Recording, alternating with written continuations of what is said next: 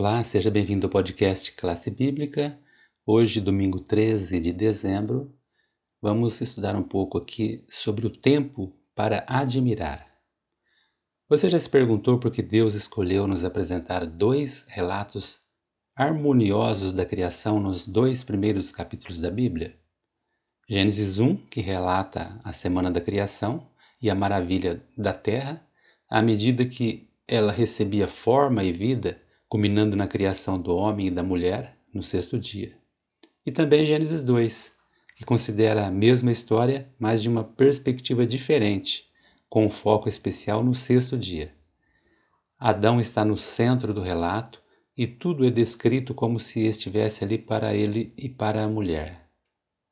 O jardim, os rios, os animais e, evidentemente, a mulher. A criação é muito profunda para um único relato. Primeiramente, aprendemos sobre o poderoso e artístico Criador que tem uma inclinação para a perfeita beleza. Em seguida, encontramos o Deus dos relacionamentos, que deseja que os seres humanos amem e cuidem uns dos outros e do restante da criação. Na pergunta número 1 um da semana, estamos aqui em Gênesis capítulo 1 e 2. Cláudia, o que, que você achou dessa questão. Como você se coloca aí no, no lugar né, de nossos primeiros pais? Olá, Jaziel, bom dia, bom dia a todos os nossos amigos.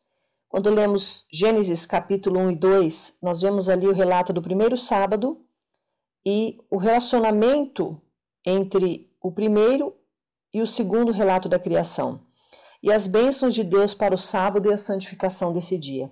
Imagine que você seja Adão e Eva naquele primeiro dia de sábado. É seu primeiro dia de vida, seu primeiro dia com seu cônjuge, seu primeiro dia com Deus. Realmente foi um dia de muito aprendizado. E o sábado, ele nos traz essa ideia de aprendizado. São 24 horas em que nós paramos e nós vamos ali aprender, nós vamos buscar é, aos pés de Cristo aprender da Sua palavra ou relembrar coisas já aprendidas. Essa também é uma das funções do sábado. Eles ficaram ali em silêncio maravilhados com as muitas cores e formas que eles foram descobrindo ali no jardim do Éden. Acima de tudo, eles começaram a aprender sobre relacionamentos, responsabilidade, cuidado e amor. O sábado trouxe para eles o aprendizado, primeiro, do relacionamento com Deus, com o Criador, aprendendo de Deus, aprendendo da sua vontade, buscando a sabedoria divina, que esse dia também nos proporciona, porque nós nos desligamos os outros seis dias das coisas seculares e nesse dia nós nos entregamos completamente para aprender a palavra de Deus.